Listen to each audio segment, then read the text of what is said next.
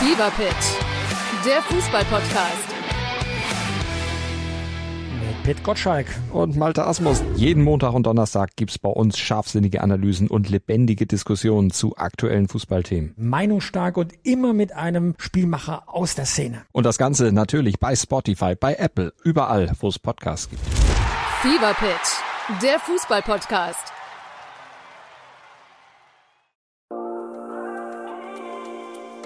Es ist wieder soweit. Es ist Zeit für den Podcast Talking Basketball und ich kann es nicht glauben, es ist Folge 50. Ein herzliches Hallo an alle Zuhörerinnen und Zuhörer da draußen.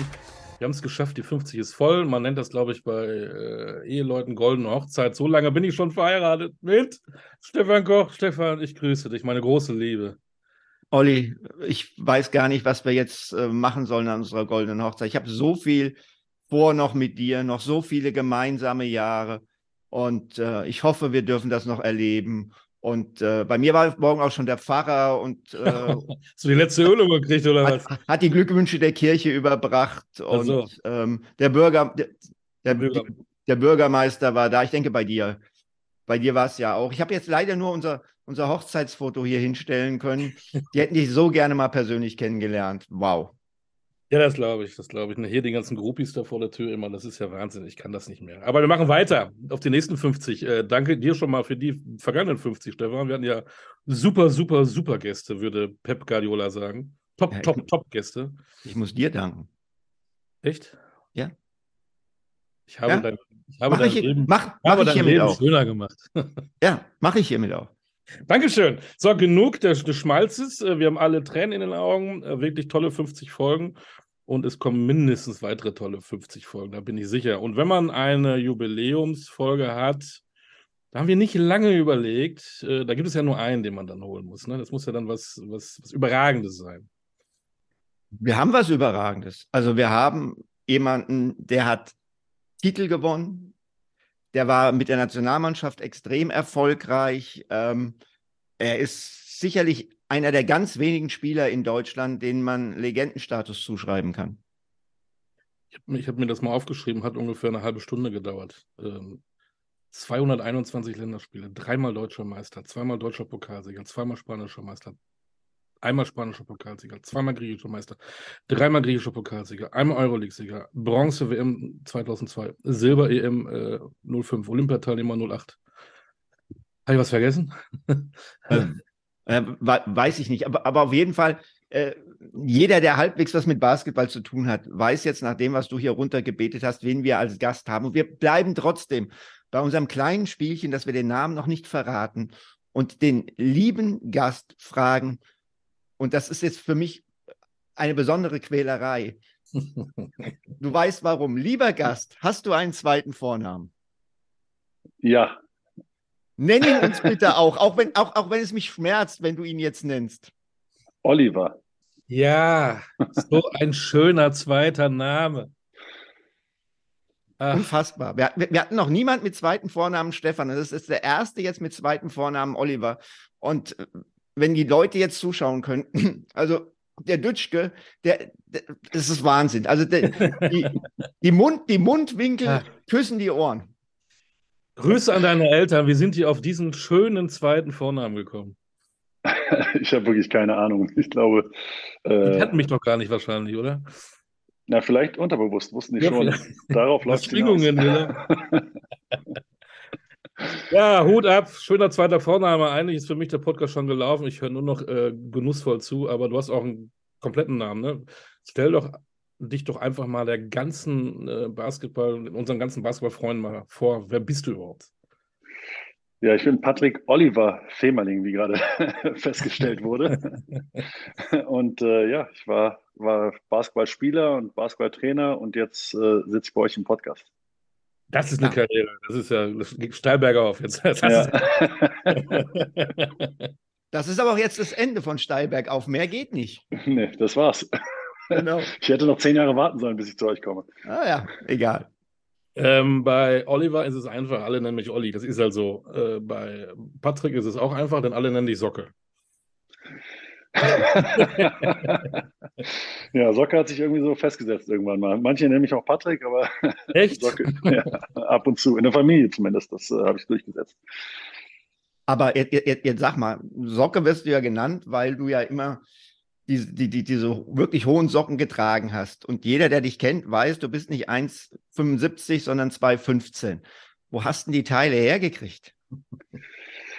Ja, angefangen habe ich das in, in, Düsseldorf noch. Da habe ich versucht, irgendwie mal so lange Socken zu bekommen. Das war nicht so leicht. Äh, in meiner Anfangszeit als äh, Basketballstümper. Und äh, ähm, dann nachher im College gab es die dann, also da gab es einfach welche und dann habe ich die auch natürlich äh, äh regelmäßig getragen. Ähm, und nach hinten raus gab es dann sogar diese Compression Basketball Socks, die ich irgendwann in Spanien bekommen habe von der Firma. Und äh, äh, also mehr, ich habe es einfach gemocht, die so zu tragen. Das war so ein bisschen oldschoolig und ich fand es aber immer cool, äh, wie früher die Jungs da rumgelaufen sind, auch in der NBA. Äh, und und äh, deswegen habe ich meine Socken hochgezogen. Das hatte dann weniger medizinische Gründe, die mir immer unterstellt wurden. Was Hat dich noch schöner gemacht, ne? Ja. ja, ohne die Socken wäre ich nicht Model geworden. Na gut. Du, du, du, du, hast jetzt gerade gesagt, äh, wie du die Socken getragen hast, war so ein bisschen oldschool-mäßig. Würdest du sagen, dein Game war auch oldschool-mäßig? Oder hattest du glaub, überhaupt keins? Ich hatte, äh, das ist, ist, immer eine Beurteilung, die ich selber schwer treffen kann. Da muss jemand anders sagen, wie es war und so. Aber ich glaube, es war schon, ja, es war so eine Mischung ne? zwischen, zwischen so ein bisschen modernem, großen, großen Spieler dass ich so spät angefangen habe, war ich ja nicht in dieser äh, große Spieler von außen nach innen irgendwie Entwicklungsidee, sondern schon lange jemand am Korb und dann sehen wir, wo die Reise hingeht. Und das war auch korrekt so, muss man ja auch sagen, war ja nicht schlimm. Ähm, Reise war ja ganz gut bis jetzt. Ähm, und äh, ich glaube aber, dass ich das so ein bisschen gemischt habe, so mit Brettcenter, mit Low-Post-Moves und trotzdem irgendwie versucht habe, den Ball zu passen, den Ball auch irgendwie von der Mitteldistanz zumindest ganz, ganz gut zu werfen nach hinten raus. Und äh, den Dreier hätte ich noch gerne kultiviert, aber das war, äh, da waren die Knochen nicht mehr, nicht mehr heil genug, um das noch zu machen. Über deine großartigen basketballerischen Fähigkeiten kommen wir gleich noch zu. Aber erstmal müssen wir mal wieder fragen, das fragen wir dann immer, wie bist du denn zu diesem Sport gekommen? Warst du als, als Säugling schon 1,30 Meter groß oder, oder war dann klar, dass du Basketballer wirst? Oder wie war das? Ich hoffe nicht, dass ich bei der Geburt schon 1,30 groß war. Also hatte meine Mutter mir wahrscheinlich auch gesagt. Den Vorwurf hätte sie mir wahrscheinlich gemacht. Ähm, Nee, ich bin zu, durch Zufall zum Basketball gekommen. Ich habe mit 15 äh, angefangen, habe vorher Fußball gespielt, in der Schule so alles andere, was ich, Volleyball und Tischtennis und alles, wo man sich bewegen konnte, habe ich irgendwie mitgemacht. Ähm, außer Turn, das war nie mein Fortune. War, äh, aber äh, mit 15 habe ich dann aufgehört, Fußball zu spielen, weil es dann auch, glaube ich, in eine Richtung ging, die, glaube ich, nicht zuträglich war, meinem, meinem sozialen Umfeld äh, mäßig. Und ähm, kam ein äh, zukünftiger Jugendtrainer beim Freiplatz vorbei, an dem ich mit zwei anderen Kumpels irgendwie rumgeeiert habe und der hat mich mit zum Training genommen. Johannes Buchwald damals zum ART Düsseldorf und äh, wie gesagt, das würde man wahrscheinlich heutzutage gar nicht machen können. Irgendwie Jugendliche irgendwie auf der Straße ansprechen, ob sie zu einer Halle kommen wollen zum Basketball spielen. Äh, aber damals ging das noch und da sind wir zu dritt hin und ich bin dabei geblieben und äh, obwohl ich wirklich nicht Basketball spielen konnte, ähm, hat er sich immer Zeit genommen nach dem Training, hier mal zehn Minuten, da mal fünf Minuten, 15 Minuten so Sternschritt zu üben, so ganz normale Basics, die wahrscheinlich jetzt so Achtjährige schon können oder Fünfjährige. Ähm, die musste ich hier mit 15 erstmal lernen. Und, äh, aber es hat mir sehr viel Spaß gemacht, habe ein gute, gutes Umfeld da gefunden, vorgefunden, Mitspieler, Freunde, ähm, ein paar davon, die ich jetzt noch, äh, jetzt noch sehe und, und sehr schätze. Ähm, und äh, ja, so bin ich zum Basketball gekommen. Eigentlich mehr Zufall. Aber warum hat er sich so viel Zeit für dich genommen, wenn du sagst, du konntest ja eigentlich gar nichts? Na, ich war äh, 1,99 groß mit 15. Das heißt, äh, ne, you can't teach height. Also hat er gesagt, das ist ein großer Typ, machen wir mal. Und dadurch, dass ich ja Fußball gespielt habe, ich konnte einen Ball fangen, ich konnte laufen, ich konnte mich einigermaßen bewegen.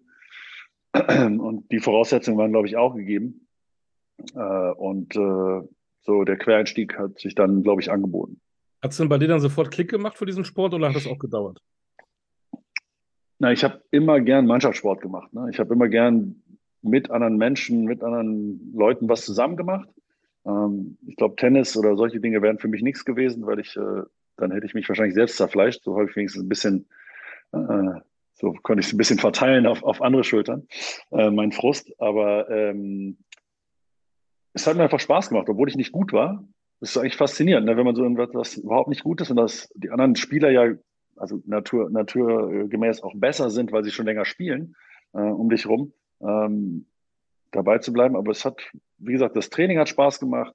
Die Leute, die in der Mannschaft waren, haben, ähm, haben mir sehr viel Freude gemacht und haben mich gut aufgenommen. Und dann entwickelt sich ja so ein leeres Fass auch relativ schnell. Ne? Also da kann man ja, kippt man was rein und das füllt sich dann nach und nach. Und wenn man noch gar nicht so vorbelastet ist äh, mit anderen in Anführungsstrichen schlechten Basketball-Eigenschaften, äh, die man sich angeeignet hat über Jahre, die man jetzt irgendwie ausmerzen musste, äh, kann man natürlich schneller lernen, glaube ich. Du hast ja sehr schnell gelernt und du bist dann auch ähm, 95 in die Staaten gegangen. University of Washington, Seattle. Ähm, war das ein Traum von dir, in die USA zu gehen? Ist der, du hast ja auch erst spät mit Basketball angefangen, hast du gerade beschrieben. Wann ist das überhaupt ein Thema geworden? Hattest du, hattest du Manschetten, anderes Land, anderes Umfeld? Nimm uns mal mit. Na, es war so ein bisschen, also es war ein Zufall, glaube ich, so, also mehrere Zufälle, die aufeinander gefolgt äh, haben oder gefolgt sind. Egal, mhm. müsste rausschneiden sonst. Ähm, okay, äh, auf, jeden, es war, glaube ich, eine, eine, westdeutsche Meisterschaft in der A-Jugend. da gab es einen Holländer, Rob hieß der. Mhm, noch. Mittlerweile verstorben. Ja. Ähm, und äh, der hat, glaube ich, äh, so eine Liste gehabt oder so ein, so ein, Portfolio an Spielern, die er ans College bringen kann, ohne jetzt, äh, also von mir Geld zu verlangen oder irgendwas. Der hatte mich angesprochen, ob ich daran Interesse habe. Und ich war naiv und blauäugig und wusste sowieso nicht, was, was das bedeutet. Aber Amerika war natürlich für jeden Basketballer ein Traum ähm, insbesondere zu der Zeit. Ja, ähm, da gab es ja noch nicht diese ganzen Leistungszentren und diese ganze, ganze Jugendförderung in der Form, sondern das war ja eben noch oldschool. Was auch cool war, was auch seinen Charme hatte und auch seine Ruhe hatte in der Entwicklung, ähm, aber natürlich jetzt überholt ist, sage ich mal, ne? zumindest im oberen Leistungssegment. Ähm, und der hatte mich eben, wie gesagt, gefragt und hat mich da auf eine Liste gesetzt und haben mich auf einmal Leute nachts angerufen. Meine Mutter ist durchgedreht, dass da irgendwelche Amerikaner um drei Uhr morgens anrufen, weil sie nicht verstanden haben, dass äh, offensichtlich es mehr Zeitzonen gibt als ihre eigene. ähm, äh, und parallel habe ich dann das Jahr, äh, ich glaube, das Jahr bei Dirk Baumann in Leverkusen ab und zu trainieren dürfen. Ähm, das war noch die Zeit mit Christian Welp und Sascha Hubmann und, und Dennis und äh, Helmo Förster und so die ganze Crew. Und äh, ja, dann war ich da in der Vorbereitung, war völlig überfordert. Äh, wie gesagt, meine Erinnerung, also auch Christian, Gott hab ihn selig und Sascha ja auch. Die beiden sind ja auch leider schon verstorben, viel zu jung. Ähm, aber die haben mich da durchgemangelt durchs, durchs Training. Also ich bin so oft an diesem, an diesem Korbständer äh, aufgewacht. musste mich erstmal umschauen, wer mich, wer mich jetzt da reingeprügelt hat. Ähm, aber was soll ich sagen? Ich war damals irgendwie 18, 19 Jahre alt und dann, das, also abklopfen, aufstehen, Schnauze halten und weitermachen. Ne?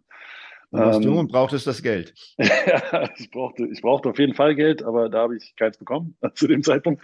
Aber äh, das war natürlich, also war war verrückt, muss man sagen. Ne? Also auch so ein bisschen unwirklich. Und äh, da hat, glaube ich, Christian Welt damals auch so ein bisschen die Connecte zu University of Washington irgendwie ähm, gemacht, wo ja auch Detlef Schrempf dann früher gespielt hat.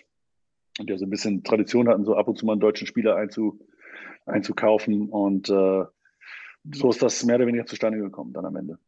Mit welchen Erwartungen bist du dann rüber und wie waren deine ersten drei, vier Wochen?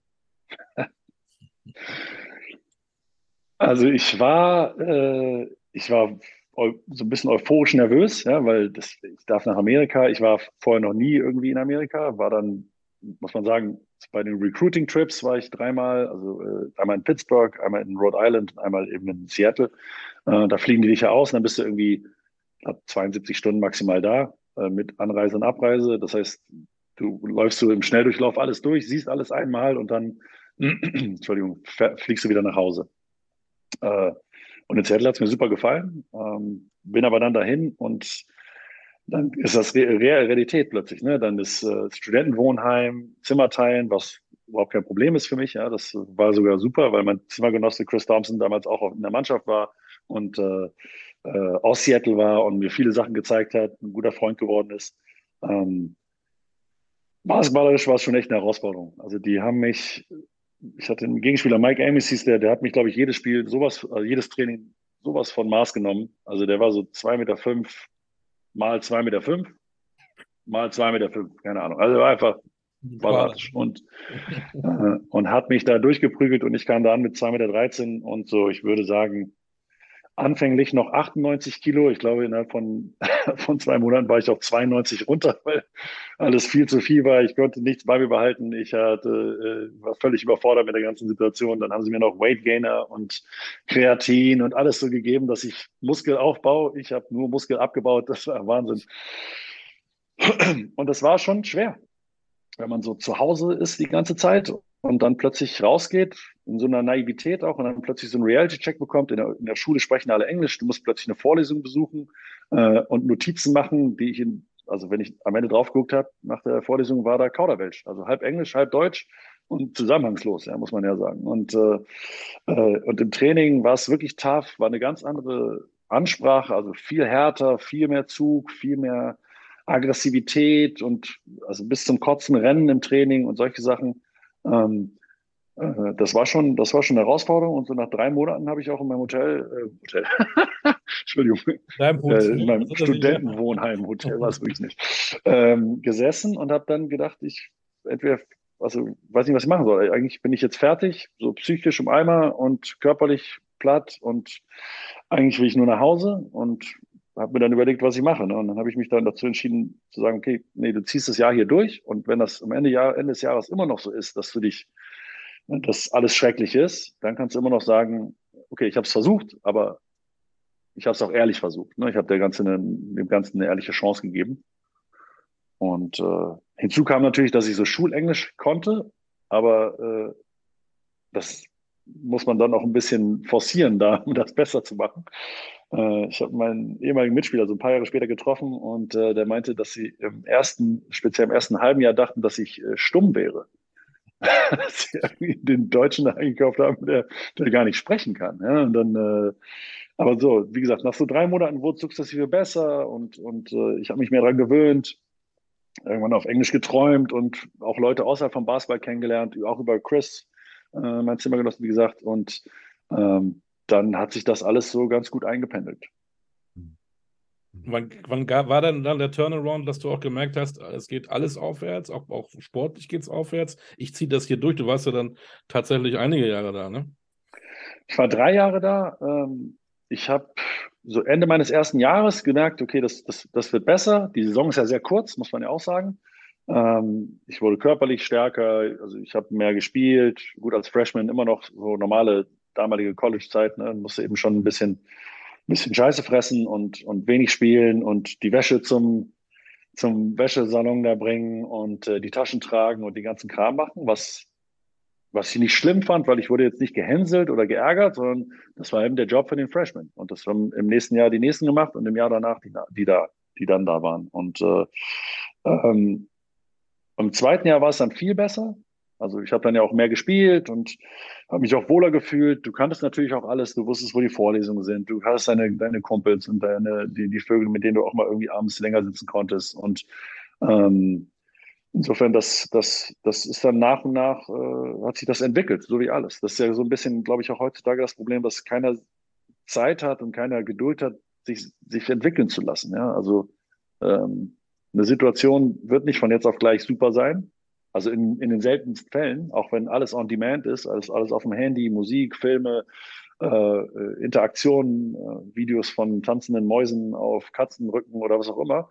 Ähm, und da ist manchmal, glaube ich, auch diese Geduld und auch so ein bisschen jetzt im Moment sein und nicht jetzt schon drei Monate im Voraus planen, manchmal ganz hilfreich. Und das hat mir, glaube ich, auch geholfen, da irgendwie so eine, so eine schwere Zeit dann durchzustehen, die, die haben ja am Ende wirklich, also es ist immer eine Floskel, aber wenn man sie dann annimmt und wenn man irgendwie sich daraus entwickelt, wie auch immer das passiert, äh, das dann schon irgendwie bestärkt, dass, dass Sachen auch vorbeigehen und dass man sich auch dadurch durchkämpfen kann.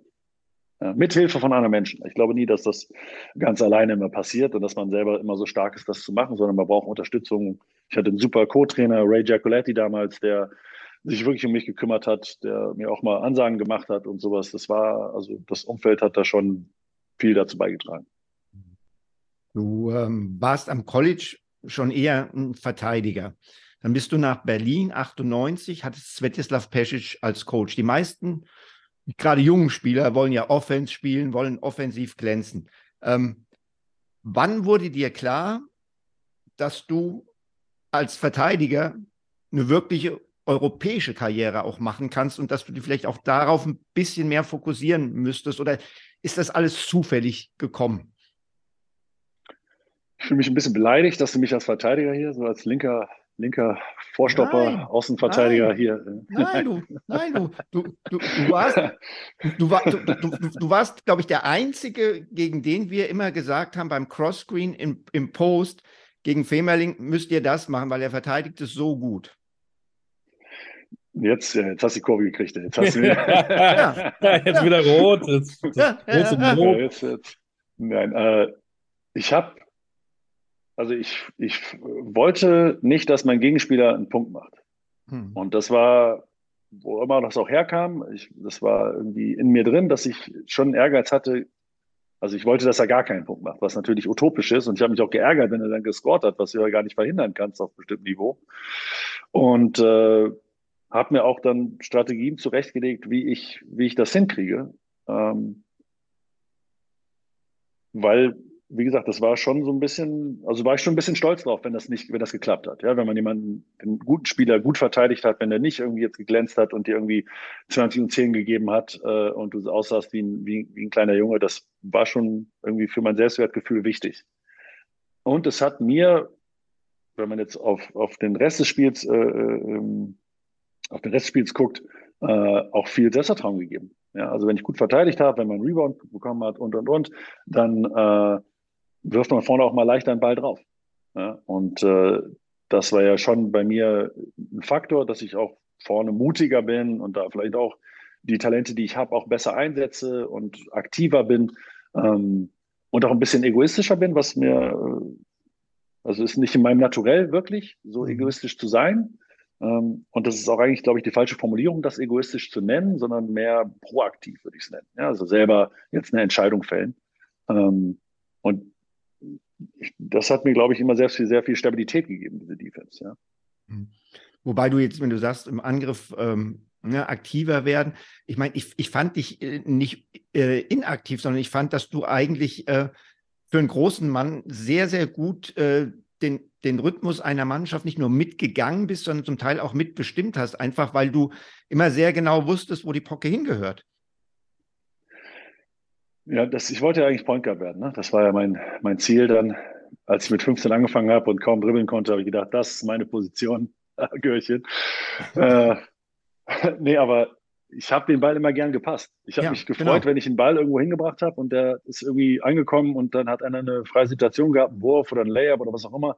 Das, das hat mich genauso gefreut, als wenn ich jetzt selber einen Korb gemacht hätte. Das war jetzt äh, für mich nicht so wichtig. Solange wir gewinnen, und muss ich auch sagen, das wäre auch gelogen, wenn ich jetzt sagen würde, alles andere wäre mir egal gewesen. Und solange ich involviert äh, bin im Spiel, ja, solange ich den Ball habe, solange ich mitentscheiden kann ähm, und einen Impact mache, habe, ähm, dann äh, solange ist das auch, auch cool. Und äh, ich glaube, das ist auch ein bisschen mit das, was mich ausgemacht hat als Spieler oder warum Leute gesagt haben, den können wir gebrauchen in unserer Mannschaft.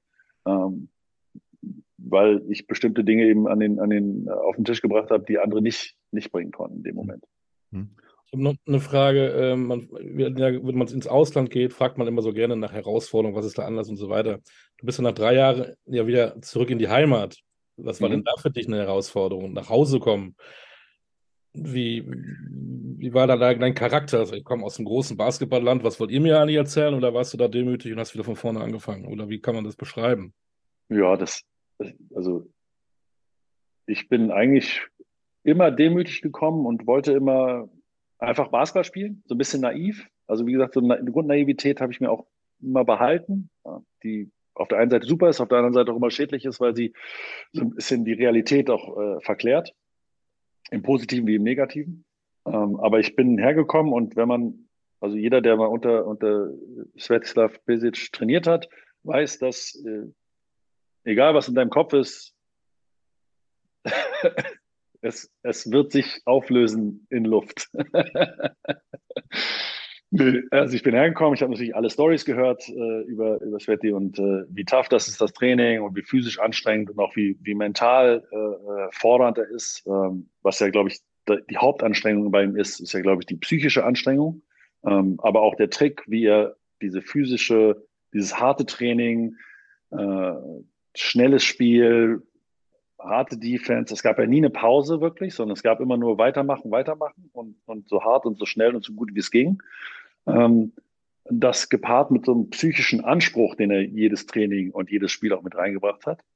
Ähm, da gibt's nicht viel, also gibt's nicht viel Zeit, irgendwie äh, sein eigenes, seine eigene Idee so zu entwickeln. Ja? Ähm, er hat sie so ein bisschen mit dir zusammen entwickelt, indem er dir viel Freiheiten gegeben hat, im Spiel, im Training, hat von dir gefordert, dass du bestimmte Sachen machst, hat vorausgesetzt, dass du, dass du auf jeden Fall verteidigst wie ein Wahnsinniger und rennst wie der Teufel. Also wenn du das nicht gemacht hast, dann warst du nicht auf dem Feld. Dann hast du sie nicht verdient. Ja? Ähm, hat aber vorne uns viele Freiheiten gegeben, drauf zu werfen, Pass zu spielen.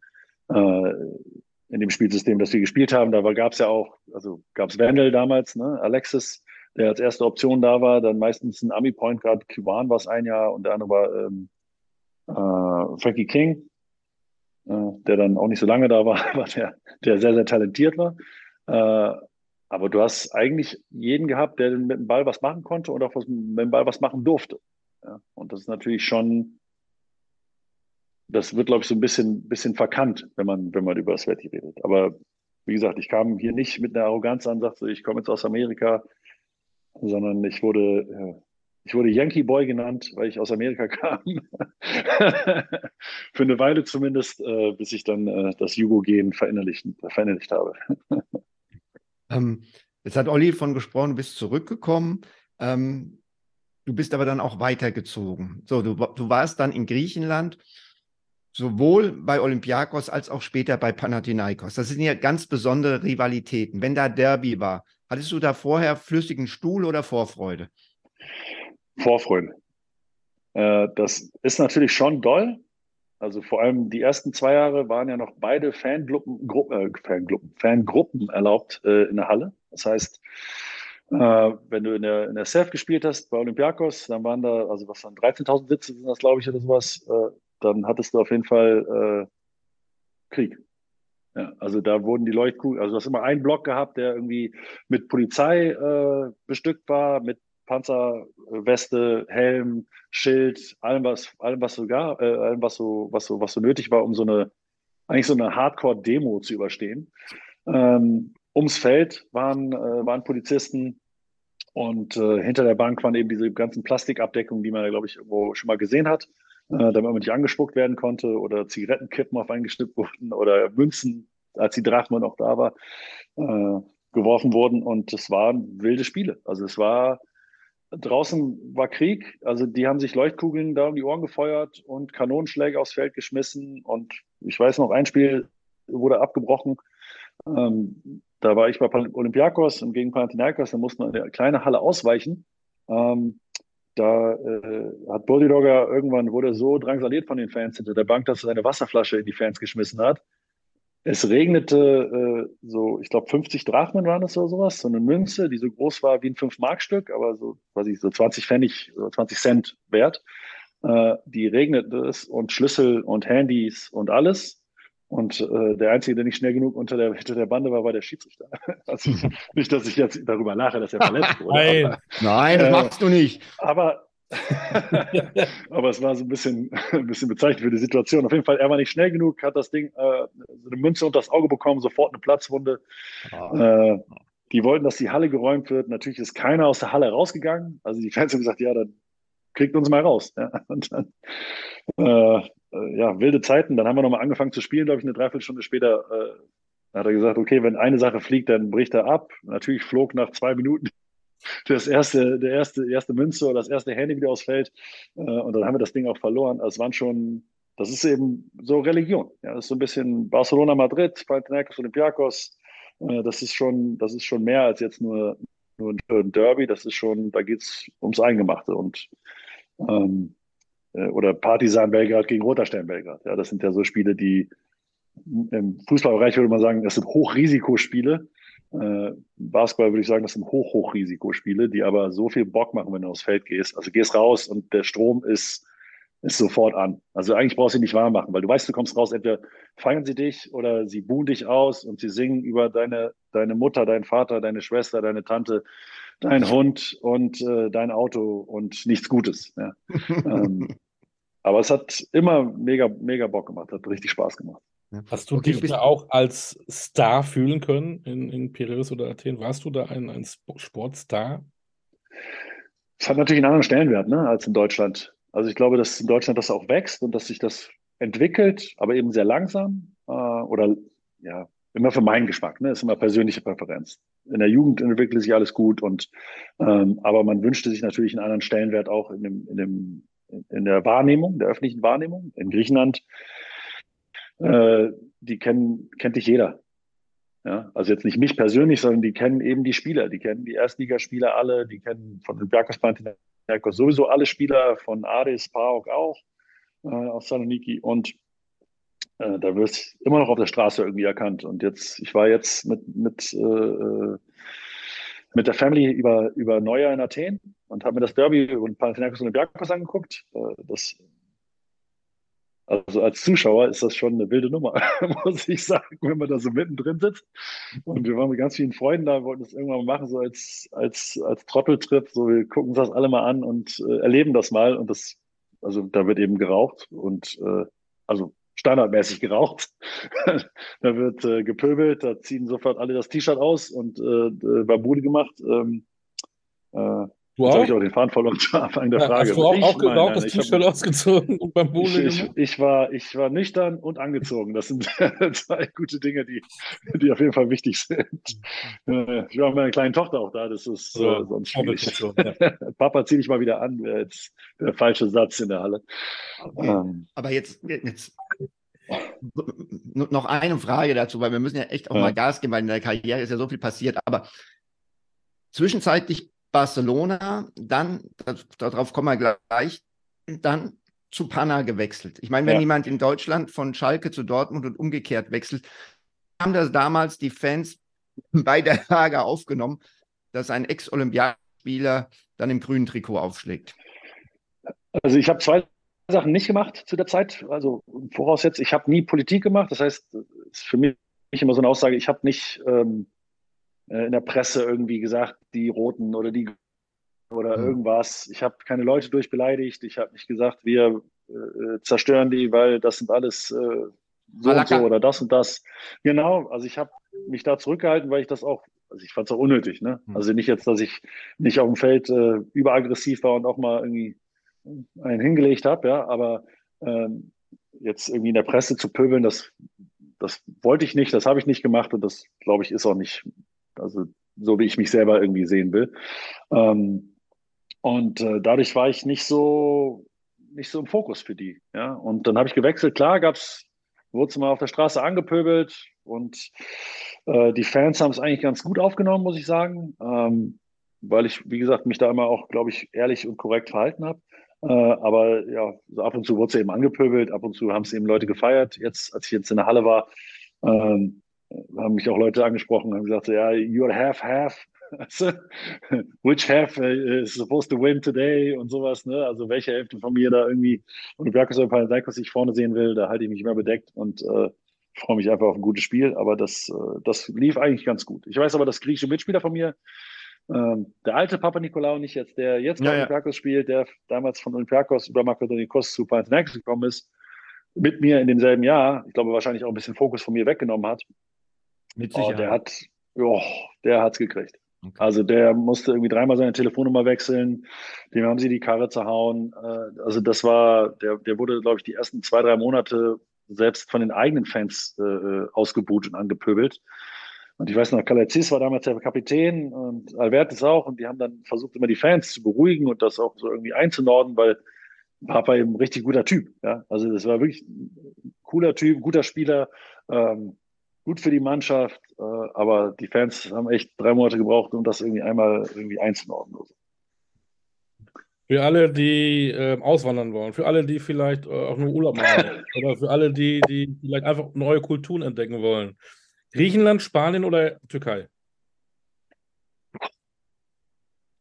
Das, also ich fand, Türkei war natürlich schwierig für mich, weil das ja so aus einer Verletzung war und äh, ich jetzt nicht wusste, ob ich überhaupt noch laufen kann. Die nicht wussten, ob ich laufen kann. Ich habe es einfach vorgetäuscht und am Ende war es okay, war es gut. Äh, es ging. Ähm, habe da auch eine, eine, gute Zeit gehabt, aber nicht so leicht, ja, weil die Mannschaft äh, mit dem Erfolg, dann Schwierigkeiten innerhalb des Clubs und äh, jetzt nicht mit mir persönlich, aber so generell, äh, das war schon, war schon nicht so leicht. Äh, die Jahre, die ich in Griechenland und Spanien hatte, waren natürlich alle mega gut. Also so menschlich einfach eine Erfahrung. Also von Griechenland, wo du, du kamst irgendwie aus Amerika nach Deutschland, wo es sind ja auch alles gut, Amerika würde ich nie mal mit Einschränkung mittlerweile, aber Deutschland ist ja alles geregelt. Du weißt, die Telekom kommt zwischen 9 und 19 Uhr. da musst du irgendwann am Tag nicht, kannst du nicht arbeiten gehen, ja, weil du weißt nicht, wann sie kommt. Aber ja. sie wird wahrscheinlich an dem Tag kommen. Ist ziemlich, ziemlich hochprozentig. Äh, in Griechenland, wenn sie sagen, äh, wir kommen äh, am Montag zwischen 9 und 19 Uhr, weißt du nicht, welcher Montag und du weißt auch nicht, ob Montag vielleicht Dienstag oder Mittwoch ist. Ja? Und ob es erst in drei Wochen ist oder gestern war.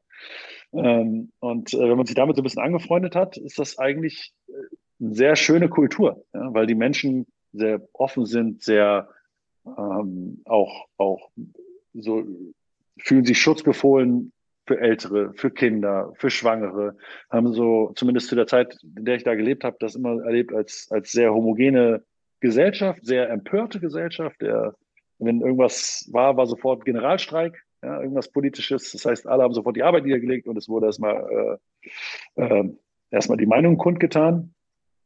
Ähm, aber ich habe das, hab das, hab das in sehr guter Erinnerung. Wenn man sich mit dem normalen Chaos, das da eben herrscht, so ein bisschen anfreundet und weiß, dass man die ersten Paycheck erst im dritten Monat bekommt. Ja, also dass du einfach immer zu spät bezahlt wirst und äh, das auch kategorisch so ist, warum auch immer.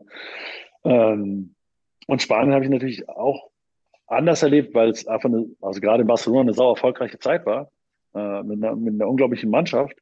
Ähm, und auf der anderen Seite ich auch natürlich vom Feld weg so Freundschaften geschlossen habe und Menschen kennengelernt habe. Und das natürlich dann auch nochmal, ähm, abgesehen davon, dass mir die Kultur auch sehr nah ist, äh, die auch dem Griechischen jetzt nicht so weit entfernt, ja, auch wenn es natürlich viele Unterschiede gibt, äh, aber so eine, so eine Wärme, so eine, so ein Hang, draußen zu sein und miteinander zu sein, das, das, das liegt mir eigentlich sehr und äh, deswegen würde ich da nicht unbedingt zwischen den beiden auf gar keinen Fall irgendwie eine Wertung ausgeben. Ich würde sagen, beides ist, ist eine Reise wert. Und das, was mich immer interessiert, Stefan, Entschuldigung, kulinarisch. Griechenland, Spanien oder Türkei? Wenn ich jetzt was Falsches sage, ne, dann ich, ich richtig. Wir unter uns. Ja, hört ja keiner. Hört ja keiner. äh, also ich, ich mag das spanische Essen gerne. Ich esse tierisch gern Fisch und alles, was mit Reis ist und äh, viel, also großer Fan von Tapas. Also einfach das, weil das auch so ein soziales Essen ist. In die Mitte, alle essen, alle quatschen. Ähm, äh, so Fisch und sowas in Griechenland auch, aber ich würde wahrscheinlich sogar eher äh, nach Spanien tendieren. Ja. So, jetzt müssen wir aber über deine Zeit in Barcelona natürlich reden. Das Nicht über Essen, das habe ich gerade so schön an. das geht Hunger hier. also wir, wir, können uns ja, wir können uns ja mal zu dritt zum Tapas-Essen treffen. Also ich wäre auf ja, jeden Fall dabei. ich auch. Ähm, ich auch. also Barcelona hat natürlich dein größter Erfolg im Vereinsbasketball, die Euroleague gewonnen, wieder mit, ja. äh, mit Sveti als Coach. War er der wichtigste Trainer in deiner Karriere? Kann man das so kategorisch sagen? Ich glaube, er hatte den größten Einfluss auf jeden Fall. Also wir haben vier Jahre ja zusammengearbeitet, natürlich so in der Jugend. Ich glaube, das, das darf man nicht, äh, darf man nicht verkennen, wenn, äh, wenn man da gute Einflüsse hat, gute Begleiter hatte, also wie gesagt mit Buchwald und Klaus Wischnitzki, die mich da in Düsseldorf schon, schon gefördert haben. Ähm, äh, aber er war wahrscheinlich der prägnanteste Trainer, ne? der mir auch, wir haben das immer mit, mit ehemaligen Mitspielern äh, so ein bisschen genannt, der hat uns alle, alle gebrainwashed. Ja, also dass wir, es war nie, nie genug Training, wenn wir irgendwie in anderen Vereinen dann waren und also so ein leichtes Schusstraining gab es ja bei, bei Sveti nicht. Ja. Und, äh, sondern das war immer mit Sprint, immer mit Gas, immer mit, mit, mit irgendwie Energie und, und Intention. Und äh, da gab es nicht so ein bisschen Stehen und Werfen oder so. Äh, und wenn man das gemacht hat, hatte man sich, also habe ich mich zumindest immer so gefühlt, als wenn man zu wenig gemacht hat. Das hat nicht gereicht, das war nicht genug. Ähm, und äh, ich habe auch viele, viele Auseinandersetzungen mit, mit Sveti gehabt. Also es war schon, es gab Situationen, da hätte es auch eskalieren können. Ja, da, äh, aber ich glaube, von seiner Seite und von unserer beider Seite auf jeden Fall immer mit einer guten Intention, immer für den Spieler. Ähm, und äh, hat mich auf jeden Fall sehr geprägt. Ja. Ihr hattet in Barcelona zu dieser Zeit ja eine unglaubliche Startruppe. Jasikevicius, Navarro, Bodiroga, Futschka, Femerling. Ähm, wie, wie, wie, hat das funktioniert von der Teamchemie her? Ich sag mal, zumindest Jasikevicius hat ja den Ruf, nicht unbedingt leicht zu sein. Doch, der ist ganz leicht. Das, der redet nur super viel, da musst du eben super, also da, da musst du schon ein dickes Fell haben, dass du das alles aushältst. Ne? Aber äh, ich, also das hat der Alte, glaube ich, gut hingekriegt. Ja, Entschuldigung, der Alte. Der Alte wir wissen, wir wissen, wen du meinst. Okay, uh, das, äh, jetzt kriege ich wahrscheinlich Ärger, wenn ich ihn das nächste Mal sehe. Aber das letzte Mal, als wir gesehen haben, war es sehr gut. Äh, mal sehen, wie es nächstes Mal ist. Ähm, äh, das hat er gut hinbekommen, weil er natürlich, also durch, auch da haben wir trainiert wie die, wie die Hunde. Wir haben wirklich viel gemacht, äh, trotz aller Spiele, trotz der ganzen Reisen. Ähm, äh, war es eigentlich immer intensiv und auch emotional intensiv, wie auch bei Alba auch schon. Äh, und ich glaube, dass das hat auf jeden Fall geholfen, so ein Gemeinsamkeitsgefühl zu entwickeln, so als Spieler. Ähm, ist natürlich schwierig, dann hast du Bodydogger, der, der natürlich der Go-To-Guy sein will. Du hast äh, Charas, der, also Jaskevicius, der, äh, der natürlich auch den Ball in der Hand haben will, entscheiden will. Ähm, aber er, also das, was glaube ich auch Sveti ausmacht, äh, ausmachte und, und glaube ich auch immer noch ausmacht, dass er die Sachen klar anspricht. Also wenn einer den Ball nicht nach vorne gepasst hat, zu dem der gelaufen ist, ob es jetzt Futschka war oder äh, Alfonso Azamora oder wer auch immer der gespielt hat, äh, dann hat er das auch gehört. Also da gab es irgendwie wenig Unterschied. Natürlich gibt es immer Gefälle. Ne? Also Bordeaux wird weniger Anschluss kriegen als Femerling und Femerling vielleicht weniger als der, der 18-Jährige, der jetzt reingekommen ist in die Mannschaft. Aber eigentlich hat er äh, die Sachen klar angesprochen, hat eine klare Idee gehabt und hat natürlich seinen Spielern offensiv vertraut, dass das funktioniert. Ja? Und hat, glaube ich, auch die Mannschaft so zusammengecastet, ähm, dass das funktioniert. Also mit mir, dass ich da hingekommen bin, wie du mich als Verteidiger beschrieben hast, was immer noch ein bisschen beleidigend für mich ist, aber ich nehme das jetzt einfach erstmal nochmal hin. Nimm, nimm, nimm, nein, nein, Quatsch. Nein, aber er wusste, was er von mir kriegt. Er hat äh, schon eine Idee gehabt, okay, der, der gibt mir das und das und vielleicht kann ich ihn noch ein bisschen weiterentwickeln, dass er vielleicht noch zwei Dinge mehr geben kann und die Mannschaft, äh, der Mannschaft noch ein bisschen mehr hilft. Ähm, und am Ende hat sich ausgezahlt und das hat sehr, sehr gut funktioniert. Jetzt, ich, ich war in dieser Zeit ja auch mal in Barcelona in der Halle und ich erinnere mich an, an ein Transparent. Da stand irgend so was ähnliches drauf wie Friends oder Fans of Willy Femerling. Habe ich das, hab ich das äh, korrekt in Erinnerung und, und, und, und was hat es damit auf sich?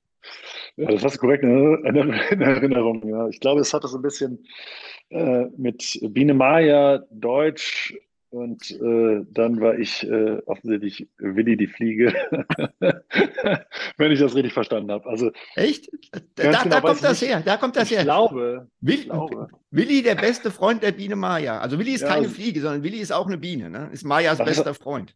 Achso, ist auch eine Biene. Siehst du dann, oh shit. Fliege war meine... Fliegepuck. Und, und, da kommt das, und da, und, und, und da kommt das Willi Femerling her. Das ist ja genial. Das ist ja jetzt. Also allein ja. dafür hat sich der Podcast schon wieder gelohnt dass wir das hier aufklären konnten. Von Socke bis Willi, ja, alles hier. Willi, ja, hallo Maya. Ja, genau. So ein bisschen Grunddebilität wurde mir unterstellt. Ich hoffe, das konnte ich nicht erfüllen. Wie hieß die Spinne, Stefan? Bitte? Die Spinne, wie hieß die? Thekla. Thekla. Hey! Und wie hieß der Grashüpfer? Flip. Hey, so, so haben wir Sehr mal vergessen. So. Ähm, wenn wir schon, das ist ja auch dein Alter lang gewesen damals, fast. Der 14. Juni 1996. Welche Erinnerung hast du an diesen Tag? 14. Juni. 1996. 96 war mein erstes Nationalmannschaft. Hast du Biene Meier äh, geguckt, definitiv? Und dann... Ja, auf jeden Fall. In dem Alter war ich noch. Ne, 96 habe ich das erste Mal Nationalmannschaft ja. gespielt, auf jeden Fall. Ja. Am 14. Juni gegen Kuba. Ja, stimmt in ja. oh, oh, Rot, nicht Rotenburg, aber oh, frag mich nicht. Irgendwo. Ja, jetzt bist du dran. Ich war nicht dabei. Du musst es erzählen, wie das für dich war.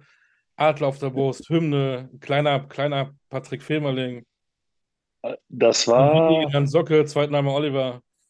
Völlig, also surreal. Also es war einfach nicht, Also ich bin da plötzlich eingeladen, weil ich auch in der Jugend nicht, nicht wirklich gut war. Also eben nicht. Deswegen wird man eingeladen, weil man nicht wirklich gut war in der Jugend. Jetzt verstehe Nein, aber es gab ja die ganzen Kaderspieler und äh, Landesauswahl und all sowas. Das, da bin ich ja irgendwie so vorbeigerutscht. Einfach weil ich A zu spät angefangen habe und in den ersten Jahren nicht, einfach nicht gut genug war dafür, muss man ja auch, also ist ja auch nicht schlimm. Ich finde es ja nicht schlimm, wenn man mal nicht gut genug ist. Man kann ja besser werden. Ähm, und dann nachher haben sich die Jahrgänge verschoben. Und ich glaube, das erste Mal Nationalmannschaft Berührung hatte ich in der U20, die es noch gar nicht gab. Ich glaube, so ein Probelauf äh, auf, ich glaube, es war sogar Wollos, ich weiß nicht ganz genau, gab es ein Turnier. Also ein paar Tage, glaube ich, in Heidelberg und dann sind wir zu diesem Turnier gefahren. Ähm, ich weiß noch, dass wir nur Trikots hatten. Wir hatten nicht mal Warm-ups. Ähm, und jeder hat seine Schuhe mitgebracht und alle, also das, was du eben hattest, ne, das musst du so, eben so tragen, so in verschiedenen T-Shirts beim Warm-up und so. Das war äh, meiner Erinnerung nach auf jeden Fall wild. Äh, und ich weiß, dass wir die mit den Italienern zusammen angekommen sind an diesem Flughafen und die einfach mit unfassbar großen Eishockey-Size-Taschen äh, von Diadora oder irgend sowas äh, oder Lotto oder so, irgendeine italienische Marke und die Spieler eigentlich nur so wie so Fußballer mit so Handtaschen, mit so kleinen Täschchen rausgekommen sind. Und das war U20, also wir sprechen jetzt von Kindern. Ja? Ähm, und die ganzen fünf Betreuer und drei Physios und keine Ahnung, die kamen da an in Tracht und alle gleich angezogen und wir, ich weiß nicht mehr, ob wir einen Polo hatten, das irgendwie gleich aussah.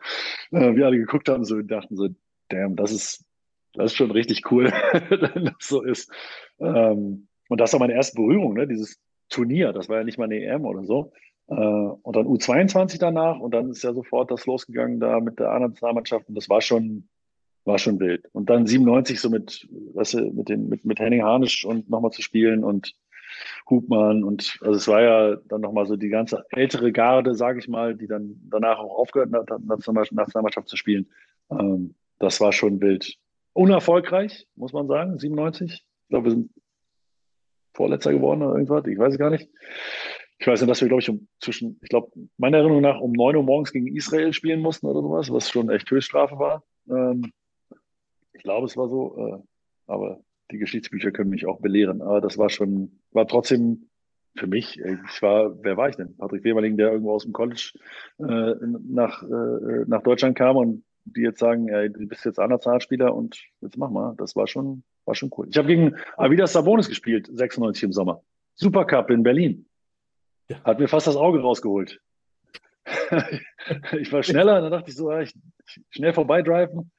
Ja, hat er mir schön mit der Hand so hart ins Auge geschlagen, dass ich nicht, nichts mehr gesehen habe. Aber äh, ich habe mich auch nicht beschwert. Ich habe gedacht, das ist Avidas Sabonis. Das ist eine Trophäe hier, dass mein Auge irgendwie jetzt sechs Wochen lang und blutend verlaufen irgendwie äh, äh, durch die Gegend schwirrt. Also das waren deine Anfänge. Jetzt bist du ja. äh, Rekordnationalspieler des Deutschen Basketballbundes. Das ist ja erstmal nur eine Zahl, aber was bedeutet dir das? Es war, also ich glaube, das auch immer so gesehen und ich sehe das immer noch so. Äh, natürlich wird man irgendwie mit, der, mit dem Alter ein bisschen reflektierter, aber es war eine ganz besondere Zeit. Es war für mich immer ein Privileg, äh, sowieso ein Privileg, mit meinem Sport Geld zu verdienen, weil das einfach auch nicht normal ist. Ja? Ähm, sondern etwas, was, was, was ganz besonders ist, was natürlich auch viele Opfer mit sich bringt, aber was, was toll ist. Ja. Ähm, Nationalmannschaft zu spielen war mir immer eine Ehre, weil ich, äh, also einer der Besten des Landes zu sein und gegen die Besten anderer Länder zu spielen, ist was ganz Besonderes. Und das war es immer und ich glaube, es wird es auch immer sein. Und wahrscheinlich, wenn ich 80 bin, dann werde ich noch verklärter darauf blicken und äh, das noch viel roman äh, romantischer sehen. Aber das war ähm, auch nie eine Frage, ob ich spiele. Ja, ich glaube, ich habe einen Sommer einmal ausgesetzt und habe mich danach geärgert ohne Ende, weil ich äh, mich so ein bisschen habe äh, bequatschen lassen und meine eigene Entscheidung dann zurückgestellt habe. Und das ist wirklich ärgerlich gewesen. Ähm, aber auch wenn ich mit Steven, Babu oder mit, mit Marco oder mit Steffen oder mit wem auch immer man gesprochen hat äh, oder Miet hat oder so, äh, nächsten Sommer, ja, klar spielen wir. Wann, wann, wann treffen wir uns eigentlich, war eigentlich immer die Frage. Wann ist was los? Und äh, haben die schon was geschickt, äh, wo wir sind und so. Das war nie eine Frage, ob man spielt, sondern nur, äh, wann man wo sein muss. Und äh, ähm, das war eine besondere Zeit. Ich glaube, es war eine erfolgreiche Zeit, summa summarum, wenn man jetzt äh, so, so auch auf die, die Jahre schaut, die man da hatte. Ähm, mit natürlich auch Tragödien wie in, in, Schweden, die EM, wo wir uns eigentlich zu Olympia wollten, 2-4 und äh, wir 2-3, 2-2 ja Medaille gewonnen haben in, in Indianapolis, die Bronzemedaille, äh, mit großen, großen Erwartungen nach Schweden gefahren sind und dann mit 16 gegen Italien führen und am Ende verlieren im, im Elimination Game und ja, alle nicht wissen, was gerade passiert ist. Ja. Und äh, ähm, man dann gefeuert wird, was auch immer, warum auch immer das passiert ist, weil am Ende sind wir Spieler ja auf dem Feld verantwortlich, dass wir äh, da den Mann stoppen oder dem nicht den Wurf geben und und und, sondern äh, da, bei aller taktischer Voraussetzung ist es ja ne, der Job der Spieler, der, glaube ich, auch mittlerweile ähm, ja, wird mehr auf den Trainer geguckt, was der macht, obwohl der ja völlig einflusslos ist äh, in der Spielsituation. Der kann nur vorbereiten, der kann ja, äh, bisschen Eindrücke geben und da weiß Stefan wahrscheinlich noch besser Bescheid als ich. Ähm, aber während einer Spielsituation, du kannst ja nicht aufs Feld gehen und jetzt einen umknicken, ja, weil du denkst, das muss jetzt gemacht werden, sondern das muss ja jemand anders machen. Und äh, aber es, wie gesagt, es waren äh, furchtbare Abende da, ähm, wie jetzt in Schweden, dass wir nach Hause fahren, auf dem Weg zum Flughafen noch an der Halle, wo wir eigentlich gespielt hätten, vorbeifahren und alle rüber gucken und du siehst einfach nur erwachsene Männer mit Tränen in den Augen. Ja? Und äh, und wie gesagt, 2-2 Indianapolis, 2-5 Serbien, wo du mit Medaillen da stehst und, und ähm, ja, alles, alles einfach traumhaft ist. Das ist schon also eine sehr, sehr besondere Zeit für mich. Wir müssen natürlich jetzt auch mal fragen, was macht Patrick Femerling aktuell außer Podcast? Du warst Jugendtrainer bei Alba, beim DBB, auch Assistent äh, von Henrik Rödel. Ähm, bist du eigentlich eher ein Jugend- oder ein Seniorencoach? Ja, Senioren habe ich ja noch nicht ausprobiert. Ich habe äh, das Einzige, was ich so. Ja, es ist bei Henrik, meine ich jetzt. Ja, genau. Also es hat, das ist natürlich immer ein Unterschied. Ne? Also wenn du jetzt Co-Trainer bist bei einer, bei einer Mannschaft, ist dein Job ja völlig anders als jetzt ein Head Coach. Also du arbeitest zum Head Coach und du unterstützt den und hältst ihm Rücken frei. Das ist der eine Job. Der andere Job ist vielleicht auch so ein bisschen Mittelsmann zwischen Mannschaft oder zwischen Spielern und, und, und äh, Idee und Spielern und Trainer. Ähm, Manchmal macht man auch nur gute Laune, manchmal ist man derjenige, der vielleicht auch was sagen kann zu einem bestimmten Spieler, weil man einen guten Draht zu dem hat und äh, nicht, der, nicht der Boss ist. Ja? Wenn man jetzt Cheftrainer ist, also wie gesagt, berichtige mich, falls ich hier Quatsch erzähle, aber äh, du erzählst keinen Quatsch. Muss, muss man ja eine gewisse Distanz auch haben zu den Leuten, mit denen man arbeitet. Also man, ich finde, also ich habe es nur in der Jugend gemacht und auch Jugendnationalmannschaften gemacht. Ich finde, dass äh, man ein freundschaftliches Verhältnis haben kann, aber wir können keine Freunde sein. Ja? Also wir können nicht Kumpels sein, die sich auf der Tischtennisplatte auf dem Spielplatz mit einer Flasche Bier hinsetzen und äh, äh, keine Ahnung über Scheiße reden. Ja, das funktioniert nicht, weil diese Distanz wichtig ist, weil ich auch sagen muss, wenn was schlecht ist und das auch klar ansprechen muss und das auch vielleicht mit einer Vehemenz manchmal machen muss, dass die äh, wenn man Freunde, wenn man das mit Freunden macht, die missverstanden wird als persönlichen Angriff. Ja? Ähm, was hoffentlich mir nicht passiert ist, äh, äh, jemand persönlich anzugreifen, persönlich herauszufordern auf jeden Fall, aber jemand persönlich zu beleidigen oder sowas, das auf keinen Fall. Ähm, mich reizt schon das Thema äh, äh Sen Seniorencoach, also jetzt nicht Ü60, aber fast vielleicht ein bisschen drunter äh, zu coachen. Ähm, ich aber parallel finde ich auch, dass Jugend total dankbar ist. Ja, ist total ehrlich. Du siehst, wenn die Leute in die Halle kommen, eigentlich nach zehn Minuten, wer's, wer machen will, was für ein Typ. Der eine ist, das eine ist der, der Feierkopf, der äh, von der Mittellinie draufschmeißt.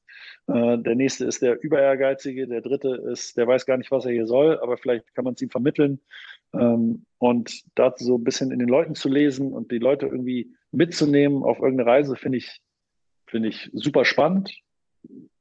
Sehr viel Verantwortung. Ja, mehr, also emotional Verantwortung mehr als bei erwachsenen Männern, finde ich.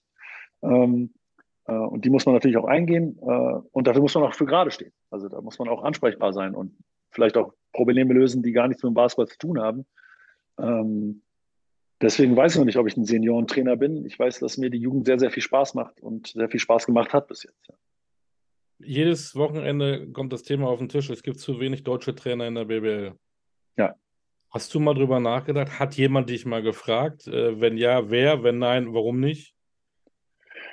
Ich habe äh, kein BBL-Angebot. Äh, ich hatte Interesse aus der Pro A. Das sehr geschmeichelt. Das hat einfach nicht gepasst. Ähm, aber äh, äh, fühle mich da sehr geehrt, aber aus der BBL nicht. Ich glaube, dass, ähm, dass diese, diese Trainerproblematik, deutsche Trainer in der BBL unterzubringen, ähm, teilweise hausgemacht ist.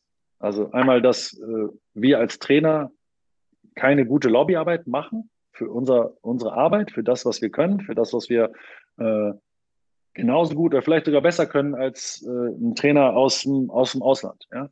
Ähm, und nicht missverstehen, also es liegt mir fern, da in irgendeiner Form äh, gegen jemanden zu sein, sondern eigentlich mehr äh, dieses Unverständnis, wenn man spanische Liga anguckt, französische Liga anguckt, ähm, griechische Liga anguckt, du wirst ja schon einen Großteil von einheimischen Trainern haben, mit einer einheimischen Expertise, mit einer Spielidee, mit, einem, mit einer Kultur, die wir, glaube ich, auch haben. Ja?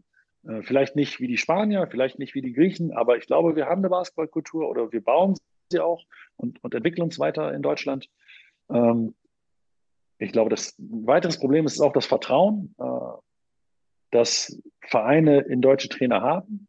Und du bist natürlich, also als deutscher Trainer in Deutschland, du verstehst jedes Wort, was gesagt wird. Du kannst jede Zeitung lesen. Du bist äh, für alle irgendwie nahbar und zugänglich. Ähm, und das ist natürlich äh, schon ein Problem.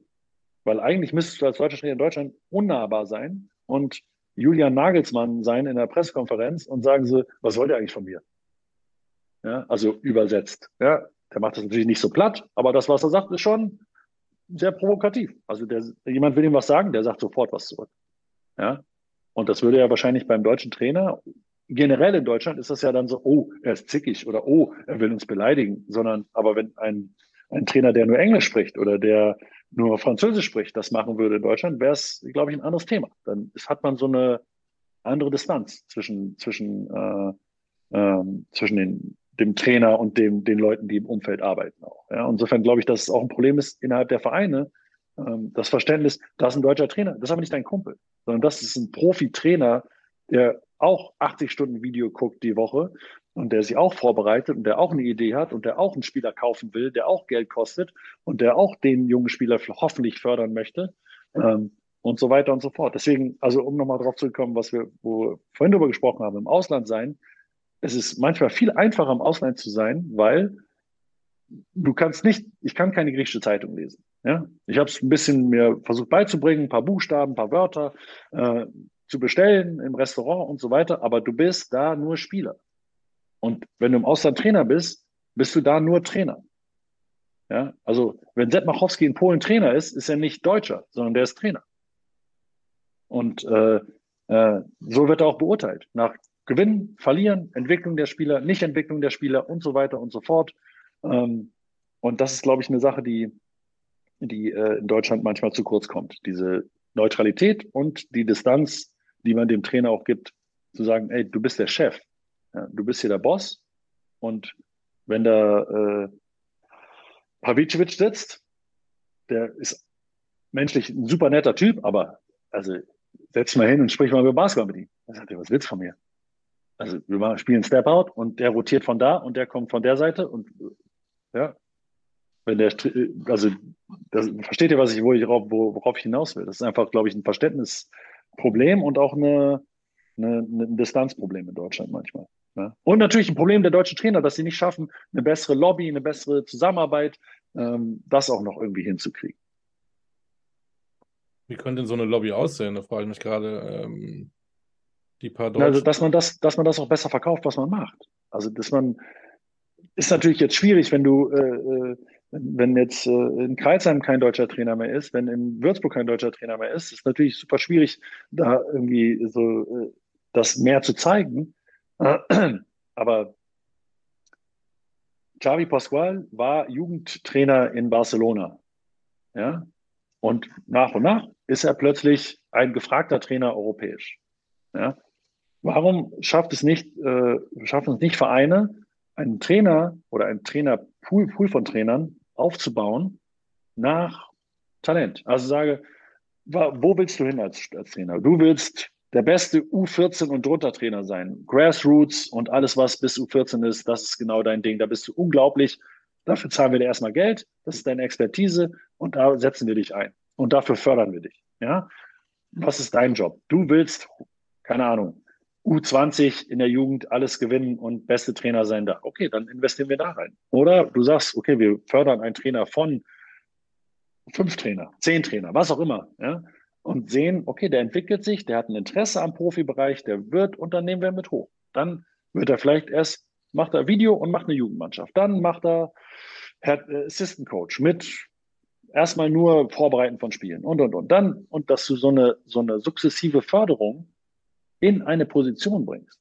Und dann auch mal sagst, jetzt musst du machen. Jetzt musst du liefern. Also das verstehe ich nicht, weil wir machen es ja mit Jugendspielern auch. Also wir geben denen mit 14 äh, äh, schon irgendwie eine Leistungsidee. Ja, dann Bundesjugendlager, da werden sie gesichtet. Dann kommt U16, dann kommt U19, also äh, NBBL. Pro B-Anschluss, alles ist wichtig. Also das heißt, da gibt es eine, eine Leiter, die man äh, erklimmen kann, um am Ende irgendwo anzukommen. Ob das klappt, keine Ahnung. Ja, aber es gibt zumindest eine Idee. Aber für Trainer gibt es diese Idee nicht. Ja, und das verstehe ich nicht, weil dadurch würdest du doch also noch mehr deine eigene Basketballkultur fördern und das eigene Produkt auch besser machen. Ja. Als Idee. Keine Ahnung, ob das funktioniert. Ich habe, äh, äh, das wäre eine Idee davon, dass man das in der Förderung besser macht und dann auch das promotet. Ey, wir haben die beste Trainerausbildung in ganz Europa. Mhm. Also dann werden auch Leute von woanders herkommen und sagen so, ey, da, wir fahren nicht nach Litauen gucken, die kommen zu uns gucken. Ja? Oder nach Barcelona oder nach, keine Ahnung, weißt du? Also das ist ja, äh, aber das, das dauert ein bisschen Zeit, ein bisschen Energie und äh, eine Idee, die man, die man entwickelt und weiter fördert. Und die, also sehe ich nicht, auch bei Alba sehe ich diese nicht. Ja, dass das, dass das für die Trainer weiter nach oben geht und dann eine Idee äh, kommt, wann der nächste jetzt äh, irgendwie an der Reihe ist, um Profitrainer zu sein. Spannendes Thema. Nichtsdestotrotz wissen wir nicht, was wir mit dir machen jetzt in Zukunft. Ja, weiß ich auch nicht. was machen wir denn? Stefan, was machen wir mit, mit dem Patrick Oliver? Wöchentlicher Podcast. Nur noch Podcast. Wöchentlicher Podcast, jetzt, ja. Wir quatschen jetzt jeden Tag immer vier, fünf, sechs Stunden. Ja, das können, können wir auch machen.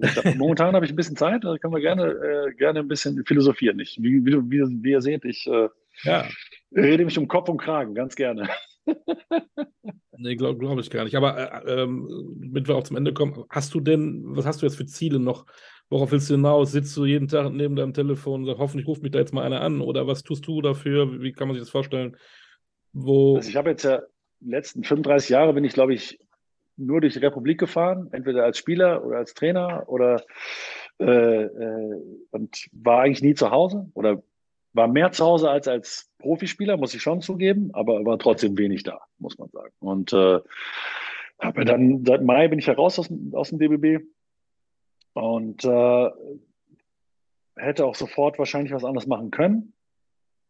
Ähm, wir hatten auch familiär so ein paar Sachen, die, die wir erst regeln mussten, die äh, so ein paar gesundheitliche Geschichten, die, die auf jeden Fall erstmal äh, Priorität hatten, ähm, die letzten Jahre. Und insofern habe ich dann gesagt, so jetzt, jetzt mache ich mal nix. Also ich mache jetzt nix in die Halle rennen und wieder eine kurze Hose anziehen und wieder irgendwie Pick and Roll vormachen oder oder irgendwas in der Form, weil wie gesagt mit der Familie das erstmal Vorrang hatte. Ich habe ein paar Sachen selbstständig gemacht, Firma meiner Frau und ähm, bisschen Trainerfortbildung, ein bisschen, also einen kleinen Rahmen und habe mir wahrscheinlich jedes Basketballspiel angeguckt, das ich angucken konnte. Äh, Euroleague alles, selbst BBL habe ich mir viel angeguckt. Ähm, jetzt gucke ich gerade College-Spiele, wobei ich äh, weiß nicht, wie lange ich das noch aushalte. manche sind wirklich gut, aber manche sind wirklich auch faszinierend sage ich mal, strategisch auf einen Trainer zugeschnitten. Das, Steckenpferd des Trainers wird durchgezogen. 40 Minuten, zwei, drei Zone oder keine Ahnung. Da möchte ich auch nicht unbedingt dabei sein die ganze Zeit. Aber vieles ist gut. Und jetzt lasse ich es so ein bisschen auf mich zukommen, würde ich ehrlich sagen. Ja, also ich habe mit ein paar Leuten gesprochen. Wie gesagt, aus der BBL hat mich jetzt noch keiner angerufen, hat gesagt, so, da musst du jetzt hin. Ähm, und äh, ich genieße dass ich meine Zeit plötzlich selber einteilen kann. Vermisse aber die Halle sehr, muss ich auch zugeben. Also ich vermisse das schon sehr, da zu stehen und Wutanfall zu bekommen und auf die Linie, Leute auf die Linie zu schicken und zu, keine Ahnung, 20 Mal hin und her zu rennen. Also. Meine Therapie. Ähm, nee, das vermisse ich schon sehr, aber ich, dieses Selbsteinteil, diese Selbst, Selbstbestimmtheit, äh, die man ja sonst nicht hat, ist, ist eine neue Erfahrung und es ist nicht schlecht. Ja, Mensch, dann, dann, dann genieß diese Zeit, weil ich bin mir ganz sicher, weil ich kenne dich, du wirst zurückkommen, weil so, so viel Qualität kann der deutsche Basketball nicht ungenutzt lassen. Das wäre äh, eine sträfliche Unterlassungssünde. Ähm, egal ob im Jugend- oder Seniorenbereich, ähm, wir brauchen dich. das ist lieb, Dankeschön. Ich habe auch Lust und äh, was passiert, passiert. Ich mache mir, ich mache mir jetzt nicht so viel Sorgen. Ich glaube, spätestens dann, wenn der Podcast online geht, danach setzt sich wieder neben das Telefon, denn es klingelt dann den ganzen Tag. genau. Was, was, was haben wir im Moment? 19 Millionen? Gut, bei Patrick, bei dem Namen werden wir um die 30 Millionen haben, ne? Ja, ich Zuhörer. denke. Zuhörer. Ja, ja. Das sind nur die Deutschen, ne? Du weißt ja, aus dem Ausland ja.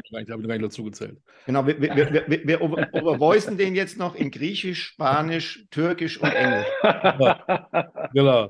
Das die ganze stark. Welt weiß, da, da sitzt der, der.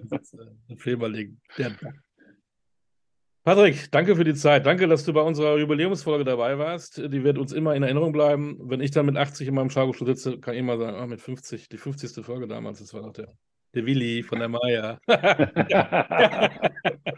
Es war mir eine Ehre, es war mir eine Ehre. Ja, großen, großen Spaß gemacht. Und ich fürchte fast, äh, sei mir nicht böse, wir werden irgendwann eine zweite Folge machen müssen, weil wir so viele Sachen ja gar nicht angesprochen haben.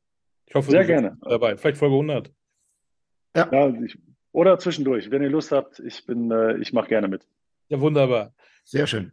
Patrick, ganz vielen lieben Dank. Ähm, drücken die Daumen und ähm, ja, überleg nochmal, Maja, Willi, Thekla, Flip, was es sonst noch für Charaktere bei der Biene Maja gab. Puck, Ja. Stubenfliege Puck. Es gab noch einen Tausendfüßler, aber wer der heißt, keine Oh. Ahnung. Das, das kriegst du raus bis Folge 100, bitte. Alles In klar. diesem Sinne, danke für deine Zeit. Äh, bleib bitte du und deine Familie gesund. Das ist das Wichtigste in diesen Tagen. Alles Gute. Patrick, vielen Dank. Danke gleichfalls. Ciao. Stefan und auch dir nochmal ein herzliches Dankeschön. Irgendwann feiern wir gemeinsam, aber nur wir beiden, ohne dass einer mitkriegt. Ne? Ja, so machen wir das. In diesem Sinne, das war Talking Basketball, euer Podcast mit den Köpfen des deutschen Basketballs. Heute mit Patrick, Oliver, Willi, die Socke, Filmerling. In diesem Sinne, macht's gut. Ciao. Ciao.